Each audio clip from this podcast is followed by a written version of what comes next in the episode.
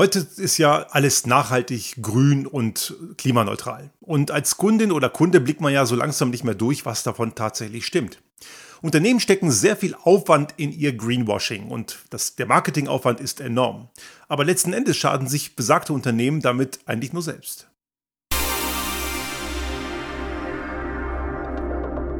Der Restart Thinking Podcast.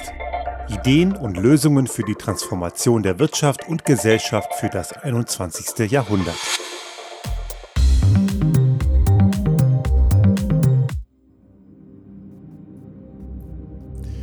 Ich bin sicher, es ist Ihnen auch schon mehrfach aufgefallen, dass lauter Produkte und Dienstleistungen plötzlich als grün und klimaneutral und nachhaltig gelabelt werden. Das ist eine sehr gängige und breite Masche und selbst Ölkonzerne wie Shell strecken nicht davor zurück, eine Tankfüllung mit fossiler Plörre als klimaneutral zu vermarkten. Dass das nicht stimmen kann, ist mehr als offensichtlich. Und dass man solche Dreistigkeiten, dass man sogar fossile Energieträger mit grün oder klimaneutral labelt, selbst das ist gang und gäbe. Aber es gibt auch ganz andere Vergehen, die vielleicht nicht so eklatant daneben sind. Auch viele andere Produkte werden als grün oder klimaneutral gelabelt, obwohl sie es nachweislich nicht sind. Ein sehr schönes Beispiel ist auch die Verwendung von Ocean Plastic, also Kunststoffe, die aus dem Meer herausgefischt und recycelt werden. Und manche Hersteller werben damit, dass sie ihre Verpackung aus Ocean Plastic herstellen. Was allerdings tatsächlich passiert, wenn es denn überhaupt stimmt, ist, dass nur ein kleiner Teil dieser Verpackung diesen, diesen Recyclingstoff enthält und der Großteil immer noch Neuplastik ist. Das steht natürlich irgendwo im Kleingedruckten, denn wenn das auf der Verpackung steht, hergestellt aus Ocean Plastic, ist da so ein kleines Sternchen dran. Und irgendwo im Kleingedruckten, was man ohne Lupe nicht lesen kann, da steht dann die ganze Wahrheit. Und die liest natürlich kaum einer. Und für Kundinnen und Kunden wirkt das Ganze am Ende wie ein total nachhaltiges Produkt. Es gibt eine ganze Menge Mogelpackungen auf dem Bereich und es gibt eine ganze Menge irgendwelche Zertifikate und Labels und keins dieser Zertifikate ist irgendwie wirklich geregelt und geschützt. Eigentlich kann sich jeder irgendein komisches Zertifikat ausdenken und am Ende irgendwas draufpicken und sagen, hier, ich bin klimaneutral. Es gibt eine ganze Menge auch wirklich rein bilanziell betrachtet klimaneutrale Produkte. Denn viele dieser klimaneutral Labels oder klimaneutral Aussagen kommen dadurch zustande, dass Unternehmen sich durchaus Mühe machen, eine Klimaneutralität herzustellen, allerdings nicht physikalisch, sondern nur bilanziell. Das heißt, sie kompensieren. Und die Kompensation ist ja nichts anderes als ein Ablasshandel der Gegenwart, so wie man im Mittelalter früher bei der Kirche Geld zahlen konnte, um die Sünden vergeben zu bekommen. So kann man heute Geld zahlen für irgendwelche Projekte, die dann für Nachhaltigkeit zuträglich sein sollen. Und manche sind das durchaus, das will, ich jetzt gar nicht schmälern. Und als Übergang kann auch eine Kompensation durchaus der richtige Weg sein, aber eben nur als Übergang. Es ist sicherlich nicht die Lösung des Problems. Aber es gibt im Bereich dieser ganzen Kompensation auch sehr viele dubiose Dinge. Also ich habe mal ein Beispiel gelesen, dass in den USA irgendwo ein ein, eine Kompensation für ein Aufforstungs- und äh, Landschaftsregenerationsprojekt geltend gemacht werden konnte, wo es darum ging, Golfplätze entsprechend schön herzurichten. Und ein Golfplatz ist mit Sicherheit kein nachhaltiges Ding. Das ist extrem wasser- und ressourcenintensiv und weiß Gott nicht klimaschonend. Genau das Gegenteil. Aber die paar Bäume und Sträucher auf dem Golfplatz konnte man als eine als eine Kompensation für irgendwelche Verschmutzungen geltend machen. Und das sind natürlich keine echten Kompensationen. Das bringt letzten Endes gar nichts. Im Gegenteil. Ein anderes Problem mit solchen Kompensationen sind wieder Aufforstungen. Natürlich ist eine Aufforstung nicht falsch. Wir müssen auch aufforsten, denn es gibt ja oft zu viele Wälder, die schon verschwunden sind. Aber man muss sich darüber im Klaren sein, dass Forst, Aufforsten erstmal die ersten fünf bis zehn Jahre überhaupt keine CO2-Senke ist. Denn bis ein Wald die entsprechende Größe hat, dass er wirklich eine CO2-Senke darstellt, das dauert. Denn ein Wiederaufforstungsprozess ist auch erstmal emissionsintensiv. Bäume ziehen, Bäume einsetzen, Bäume hegen und pflegen dauert und braucht Energie. Das heißt, die beste Art, eigentlich wirklich eine, eine Regenerat ein regeneratives Projekt zu machen, ist das Erhalten von Grünflächen und Waldflächen oder Mooren. Das sind auch sehr gute CO2-Speicher. Und das Erhalten bestehender Flächen ist viel wichtiger als das Aufforsten selbst, wenn auch eben das Aufforsten nicht falsch sein muss. Also es gibt im Bereich dieser Kompensation gute Projekte, aber es gibt auch eine ganze Menge dubiosen Müll dahinter, der es nicht wert ist, irgendwie als Kompensation gesehen zu werden. Aber das spielt letzten Endes für solche Unternehmen keine Rolle. Die zahlen eine Art Ablassgebühr und glauben dann, sie können sich klimaneutral nennen. Also bei dem Thema Klimaneutralität gibt es drei verschiedene Ebenen. Es gibt eben natürlich die, die das wirklich tun, die auch wirklich was verändern. Das sind allerdings seltene Ausnahmen. Es gibt diejenigen, die kompensieren, zum Teil auch mit fragwürdigen Kompensationen. Und es gibt am Ende auch diejenigen, die nichts kompensieren, die machen einfach nur plumpes Marketing.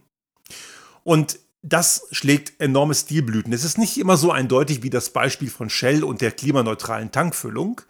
Es ist allerdings durchaus dazwischen auch immer wieder mal so eine Grauzone, wo es auch nicht so klar ist und es ist grad, ganz gerade für Konsumentinnen und Konsumenten nicht immer ganz eindeutig. Und dem will die EU jetzt einen Riegel vorschieben. Und das ist grundsätzlich ein längst überfälliger Schritt. Denn künftig soll es laut einem Gesetz, und ich hoffe, dass dieses Gesetz auch in der Schärfe auch kommt, denn ich wir müssen davon ausgehen, dass jede Menge unseriöse, geldgeile Lobbyisten losgeschickt werden, beziehungsweise deren Auftraggeber sind geldgeil. Und die wollen das Ganze gerne wieder verwässern, so wie man ja auch Kernenergie oder Gaskraftwerke als grüne Übergangstechnologien äh, zertifiziert hat, was sie nicht sind, sondern genau das Gegenteil. Und es ist zu befürchten, dass da auch wieder irgendwelche krummen Geschäfte passieren. Aber der grundsätzliche Gesetzentwurf und der soll jetzt Ende März in der, der, in der EU vorgelegt werden. Der liegt manchen Medienvertretern bereits vor. Und vielleicht haben Sie darüber schon was gelesen. Es stehen ein paar sehr gute Sachen drin. Da steht zum Beispiel drin, dass Unternehmen das offenlegen müssen. Damit Unternehmen müssen künftig beweisen, dass sie ihr Versprechen der Klimaneutralität und der Nachhaltigkeit auch wirklich einhalten. Das heißt, sie müssen die Nachweise dahinter veröffentlichen. Bisher müssen das Unternehmen nur nach Anfrage tun und eventuell an die ein oder anderen Behörden übermitteln, aber es ist erstmal nicht unbedingt transparent. Wenn man auf eine Homepage von Unternehmen schaut, haben die meisten das nicht öffentlich klargemacht, wie sie zu diesem Nachhaltigkeitslabel kommen. Ein weiterer Punkt dieses Gesetzes ist, dass Unternehmen offenlegen müssen, welcher Anteil ihrer Emissionen durch Kompensation entsprechend neutralisiert wird, also dieser Ablasshandel. Das ist zum Teil, also gerade bei irgendwelchen fossilen äh, Energieträgeranbietern, sehr wahrscheinlich eben alles, weil die Dinger sind ja nie irgendwie klimafreundlich. Die bleiben immer dreckig. Aber das ist nicht immer ganz so eindeutig. Also welcher Anteil ist wirklich physikalisch verändert worden und welcher Anteil nur bilanziell? Und das müssen sie offenlegen. Wenn Unternehmen zu einem bestimmten Zeitpunkt ankündigen, klimaneutral zu sein, dann müssen sie auch zeigen und beweisen, wie ihnen das gelingen soll. Es muss klar und transparent sein für die Öffentlichkeit, für Konsumentinnen und Konsumenten, wie der Weg dorthin aussehen soll und nicht einfach nur behaupten, bis 2030 sind wir klimaneutral. Das reicht halt nicht. Und natürlich fordert die EU-Kommission hier auch ein entsprechendes Prüfsystem, was natürlich nicht so gestaltet sein muss, dass sich die Leute, die kontrolliert werden, am Ende selber kontrollieren. Also das Prinzip wie Finanzberatung, wie KPMG und Co., die Finanzberatung machen und am Ende auch noch die Buchhaltung äh, prüfen. Also die, die, die kontrollieren sich ja teilweise selbst. Solche krummen Dinger darf es natürlich nicht geben. Es braucht eine externe, neutrale Instanz. Und ich kann mir vorstellen, dass da einige sehr stark dagegen Sturm laufen werden, weil dann gewisse Mechanismen im Bereich des Greenwashing, wie sie heute normal sind, einfach nicht mehr funktionieren. Und das führt natürlich dazu, dass Kundinnen und Kunden viel direkter erkennen können, wo irgendwelche krummen Sachen passieren und wo nicht. Und es passiert eben, wie gesagt, jede Menge sehr krumme Angelegenheiten. Man muss hier zum Beispiel auch schauen, dass diese Unternehmen, die sowas tun, sehr viel mehr Aufwand in Marketing und in Kompensation stecken, anstatt dieses Geld gleich dorthin zu investieren, was eine wirkliche Veränderung auslöst. Und warum das nicht passiert, dazu kommen wir gleich. Aber was ich oft erlebe, auch wenn ich solche Nachhaltigkeitsberichte lese oder wenn ich auch mit Unternehmensvertreterinnen und Vertretern spreche und zu tun habe, dann gibt es durchaus erstmal die Situation, dass sie anerkennen, ja, wir müssen da was tun, aber viel mehr als eine Bilanzierung und eine Kompensation kommt oft nicht raus. Es gibt mittlerweile eine große Anzahl an Unternehmen, die bilanzieren für andere Unternehmen ihre Treibhausgasemissionen. Das ist auch gut. Man muss ja erstmal wissen, wo man steht, dass man weiß, was man überhaupt verändern muss. Denn ich kann ja nur etwas verändern, wo ich die Ist-Position, den Ist-Zustand halbwegs kenne. Einer der be bekanntesten Wettbewerber auf dem Markt ist das in München ansässige Unternehmen Climate Partner. Die sind schon seit vielen Jahren im Geschäft und gehören in Europa zumindest ganz sicher zu den Marktführern.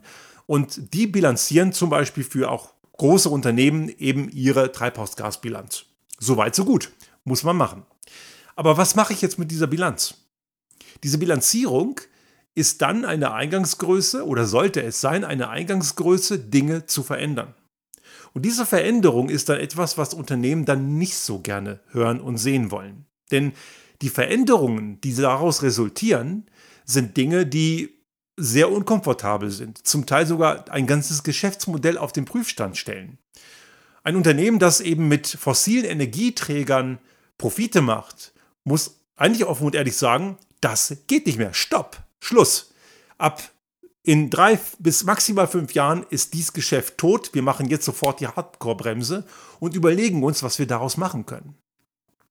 Die versuchen es zum Teil. Ja, Shell zum Beispiel denkt ja durchaus auch über Energiespeicherkonzepte nach und die verstehen ihre Tankstellen von morgen auch als eine Art Mobilitätshub, wo dann natürlich auch Elektroladesäulen stehen und Einkaufszentren und so weiter. Das ist das, was, was die Firma Shell im Kopf hat.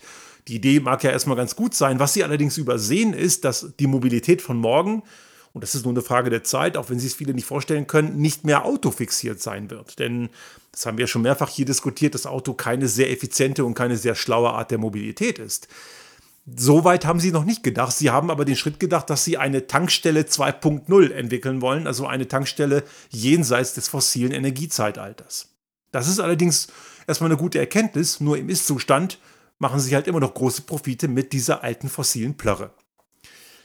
Also diese Bilanzierung ist eine Eingangsgröße, allerdings nicht die einzige. Es gibt weitere Eingangsgrößen. Damit ein Unternehmen wirklich nachhaltig wird, wirklich klimaneutral wird, reicht nicht nur eine CO2-Bilanz. Und es reicht auch nicht festzustellen, nur welchen Energiebedarf man im Ist-Zustand hat. Muss man wissen. Klar, wichtige Eingangsgrößen. Man muss auch wissen, wie sich Bedürfnisse verändern.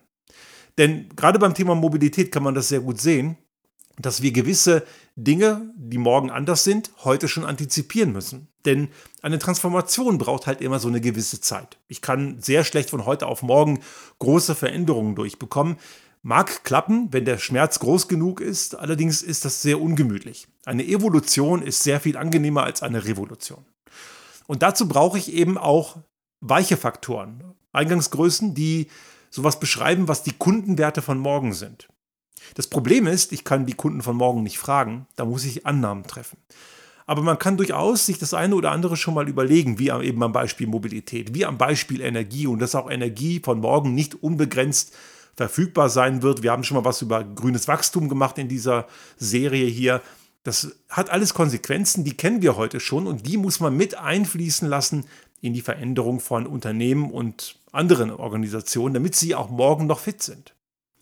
Aber genau da hapert's. Also viele Unternehmen lassen sich ihre Treibhausgase bilanzieren, sehen dann, wo sie stehen, soweit so gut. Dann fangen sie an, gewisse Dinge zu kompensieren und dann schmeißen sie ihre Marketingabteilung an. Und ich erlebe es relativ häufig, dass irgendwelche Nachhaltigkeitsbeauftragten in Unternehmen dann am Marketing angesiedelt werden oder im Vertrieb. Aber da gehören sie nicht hin, denn das sind Instanzen, und die sollten auch nicht nur aus einer Person bestehen, das sollte eher ein Team sein, die sehr stark in die Strategie eines Unternehmens eingreifen müssten. Und nicht nur in der Strategie, auch in die Prozesslandschaft. Denn all diese Erkenntnisse, die man aus einer CO2-Bilanzierung macht oder Treibhausgasbilanzierung, aus einer Energiebilanzierung und so weiter, die man dann gerne versucht zu kompensieren, müssen auch in eine echte Veränderung der Organisation und ihres Angebotsportfolios fließen. Denn nur wenn ich es vermarkte und bilanziere und am Ende ein Greenwashing betreibe, indem man eben, wenn man es, wenn es gut läuft, kompensiere, habe ich das Problem halt noch immer nicht gelöst. Und das ist genau der Punkt, wo viele Unternehmen einfach dringend ansetzen müssen. Und dieses EU-Gesetz kann durchaus ein weiterer Antrieb sein, dieses, die, diesen Druck auf die Unternehmen aufzubauen. Denn viele stellen vielleicht fest, so in den letzten Wochen, Monaten, und das ist eine Sorge, die durchaus berechtigt ist, dass die Wettbewerbsfähigkeit vieler europäischer Unternehmen sehr stark in Mitleidenschaft gezogen wurde in den letzten Jahren. Und das liegt nicht zuletzt daran, dass man sich zu sehr auf alte Bequemlichkeiten ausgeruht hat vermeintlich billige Energie, fossiler Natur. Man hat, auf, man hat eine Marktführerschaft über die Jahrzehnte aufgebaut, wo man sich auch ausgeruht hat. Die berühmte strategische Krise. Profite laufen immer noch sehr gut und man hat keine Geldsorgen, also verändert man sich auch nicht. Und das schlägt immer mehr und mehr zu. Und interessanterweise sind dann gewisse Leute, die das bemängeln, nicht alle, aber die, die das bemängeln, wollen gerne in den alten Zustand zurück, weil den kennen sie. Allerdings haben sie nicht verstanden, dass genau dieser alte Zustand das Problem ist. Auch dazu habe ich bereits eine Folge gemacht, Anfang des Jahres. Und diese Veränderung muss jetzt daraus resultieren. Und damit das funktioniert, muss man einen Zielzustand formulieren, der wirklich sehr weit außerhalb der Komfortzone liegt. Ein Autohersteller muss kapieren, dass es in zehn Jahren nicht mehr um Autos geht. Ein Energiedienstleister, ein Energieversorgungsunternehmen muss auch verstehen, dass Autarkie ein immer größerer Faktor wird und dass man mit Energie, dazu habe ich ja letzte Woche eine Folge gemacht, so in dem klassischen Modell keine, keine Profite mehr machen kann, weil immer mehr Menschen, nicht alle, aber immer mehr anfangen werden, sich selbst zu versorgen. Die, die es nicht können, die müssen natürlich auch mit profitieren. Dazu wird es, wird es gesetzliche Vorgaben geben müssen oder eben gewisse Dinge, die verhindern, dass diese Leute, die kein eigenes Immobilieneigentum haben, von diesen Möglichkeiten abgeschnitten werden. Politische Regulierungen werden nötig sein, auch wenn einige das dann in ihrem Tourette-artigen Verhalten für Sozialismus halten, was es natürlich nicht ist. Aber genau diese Dinge sind heute schon erkennbar. Und ich kann durchaus immer wieder hören gewisse Klaglieder, so wie zum Beispiel der Verband der deutschen Autoindustrie jetzt über die Euro 7-Norm klagt und jammert und auch über das Verbrennerverbot, was ja jetzt beschlossen wurde. Da ist das Geheule dann groß und man tut so, als sei das so plötzlich gekommen und es hätte keiner ahnen können. Konnte man aber. Das sind Dinge, die sind schon seit Jahren erwartbar. Und jetzt so zu tun, als sei das so plötzlich und als könnte man damit nicht umgehen, weil das einen so in der kurzen Zeit käme, ist einfach nur dumpf und verlogen, weil man einfach die Jahre davor den Kopf in den Sand gesteckt hat, die im Ist-Zustand völlig überzogene Profite einfach mitgenommen hat und sich null Gedanken gemacht hat, was man eigentlich tun muss, um weiterhin zu existieren. Wir haben das für unser Unternehmen schon vor vielen, vielen Jahren begonnen. Wir arbeiten daran, wirklich klimaneutral zu werden, was wir noch nicht sind, weil gerade unser größter Posten ist ja der Teil, der nicht bei uns im Unternehmen liegt, also extern. Wenn ich also reise und in ein Hotel gehe und dort übernachte, erzeuge ich ja auch Emissionen. Auch wenn ich eben nicht in Luxushotels absteige, sondern eher in kleinen Hotels, da ist die CO2-Bilanz eine bessere. Oder auch, dass wir fast 100 Prozent unserer Reisen, nicht alle, aber fast 100 Prozent mit der Bahn machen und was ich nicht mit der Bahn mache, ist dann mit dem Bus und mit dem Klappfahrrad. Nur der Weg zum Bahnhof an Randzeiten ist dann durchaus nochmal mit dem Elektroauto, was wiederum mit Photovoltaik geladen wird. Aber wir wollen auch da vom Auto wegkommen. Das sind immer so die Verbesserungspotenziale, die auch wir sehen. Aber wir machen diese Reise schon viele Jahre. Aber natürlich haben wir es als kleines Unternehmen schon auch relativ leicht. Das muss man auch ehrlich sagen. Und wir haben zum Beispiel ich mache ungern Werbung, aber ich werde das jetzt hier trotzdem mal erwähnen. Wir haben ein so ein Klimareifegrad-Assessment entwickelt, das äh, ein Leitsystem sein kann für Unternehmen und Behörden und andere Organisationen, zu schauen, wo steht man eigentlich gerade. Und anhand dieses Leitmodells, was sich in vier verschiedene Reifegradstufen teilt und verschiedene Bewertungsebenen beurteilt, kann man recht gut erkennen, wo man gerade steht und was so der ideale Zustand in einer etwas weiter entfernteren Zukunft ist. Also wir haben das bewusst so aufgebaut, dass man sehr weit außerhalb der Komfortzone denken muss, fast schon visionär, weil genau dort die Potenziale liegen. Und die Organisationen, die ihre Hausaufgaben heute machen, heute in ihrer Situation, auch wenn die Profite noch sehr, sehr gut laufen, nur die werden in zehn Jahren, prima Daumen, überhaupt noch eine Chance haben.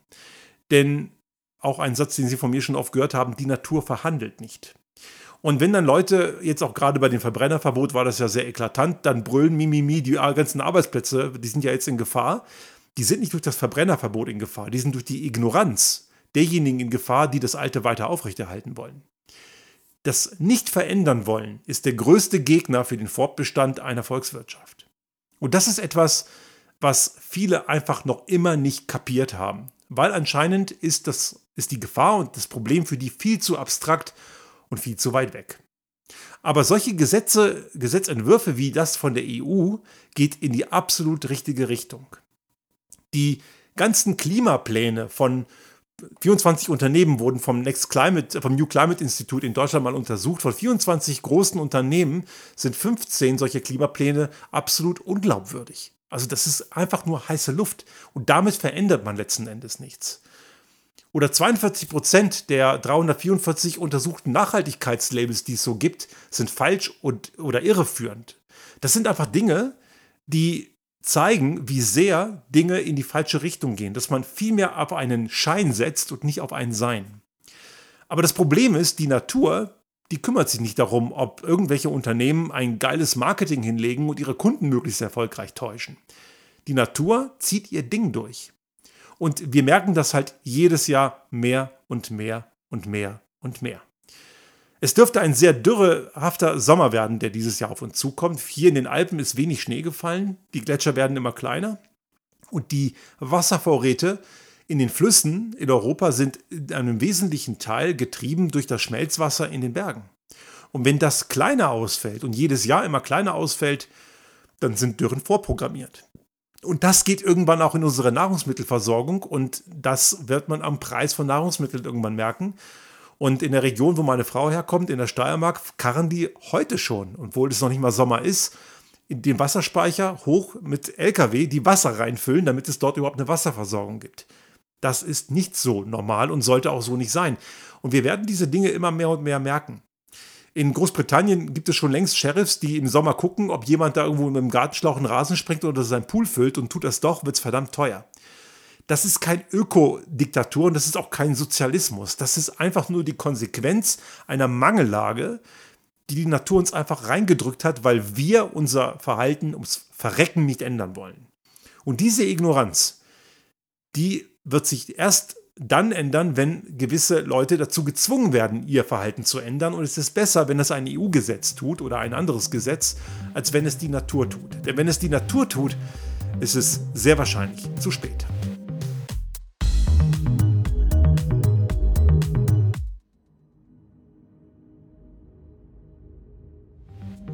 Sollte Ihnen unser Podcast gefallen haben und Sie auch künftig keine Folge verpassen wollen, dann abonnieren Sie uns einfach auf den gängigen Kanälen wie zum Beispiel iTunes, Spotify oder anderen Podcast-Hostern oder auch auf unserem YouTube-Kanal finden Sie immer mit dem einen Tag Verzögerung die aktuelle Folge unseres Restart Thinking Podcast und selbstverständlich freuen wir uns in Zeiten der Aufmerksamkeitsökonomie über das eine oder andere Like.